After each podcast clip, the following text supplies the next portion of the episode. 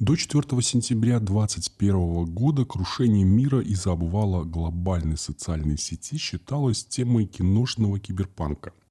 В 7 часов вечера минувшего понедельника, когда ввалился Facebook, выяснилось, что это не так уж и смешно. И дело тут вовсе не в деньгах. Хотя они в случившемся тоже отметились.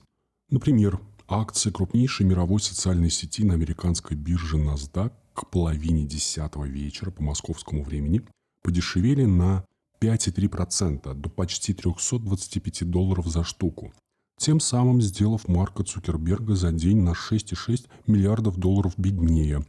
Теперь в рейтинге богатейших людей мира по версии Forbes он уже не третий, а шестой.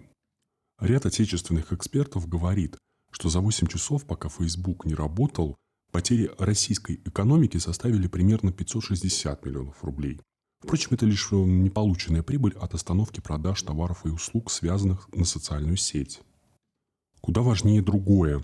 С момента крушения Facebook прошло уже более суток, а никто так и не смог объяснить причины и механизм произошедшего. На данный момент обсуждаются четыре наиболее вероятные версии. Первая. Как всегда, сводится к крупнейшей за всю историю интернета хакерской атаке. Поздно вечером 4 сентября ответственность за обвал, входящий в одну корпорацию Facebook, Instagram и WhatsApp, взяла на себя ранее никому неизвестная хакерская группа СВТ.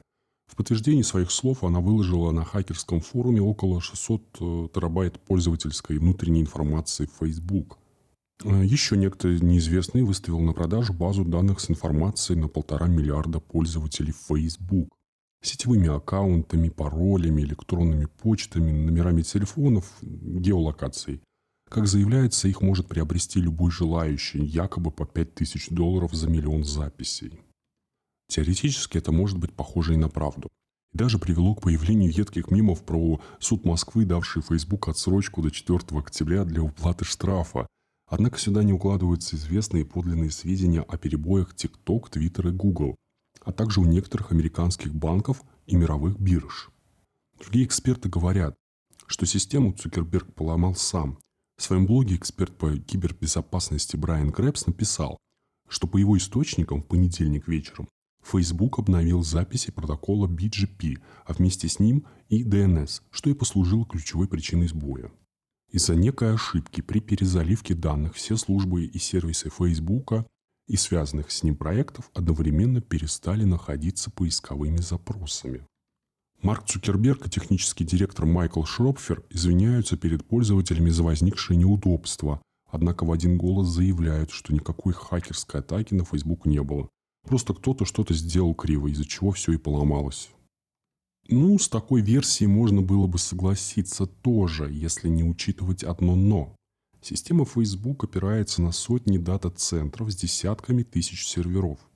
Как стало известно журналистам, руководство Facebook в каждый из них отправляло бригаду сервис-инженеров, чтобы те перезапускали сервера буквально в ручном режиме. Какой-то слишком большой должен оказаться этот маленький косяк. Особенно в свете того, что за 15 минут до обрушения на сайте Фочен некий аноним выложил предупреждение, что массовое отключение социальных сетей начнется сразу после полудня по североамериканскому восточному времени, и сделать с этим уже ничего нельзя. Четвертую версию, конспирологическую, как некоторые эксперты называют такие подходы, изложил 5 ноября в своем телеграм-канале заместитель директора Института Рустрат Юрий Баранчик.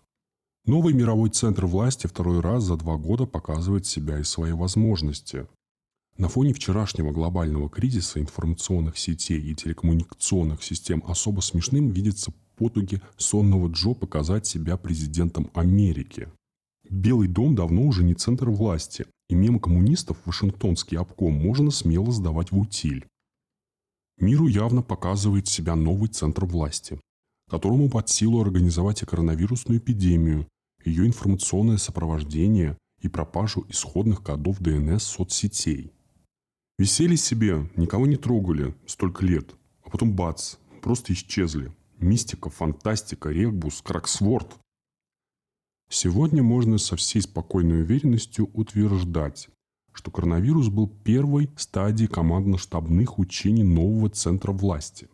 Решение людей и организаций, уже ставшими традиционными источниками информации и общения, то есть соцсетей и телекоммуникационных каналов, без сомнений являются вторым этапом. Что станет третьим?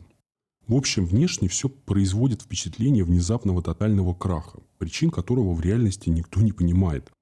К счастью, преодолеть его получилось относительно легко, разве что сотрудники центрального офиса Facebook больше полутора часов не могли попасть на рабочие места, так как система допуска тоже оказалась тесно привязана к профилям Facebook, из-за чего перестала отзываться.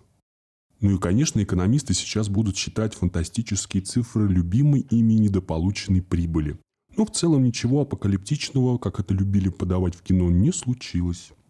Однако произошедшее заставило задуматься о степени уязвимости реальной экономики, а также о том, что практически все ведущие страны мира рапортуют о создании у себя кибернетических войн, заточенных на ведение войны в киберпространстве.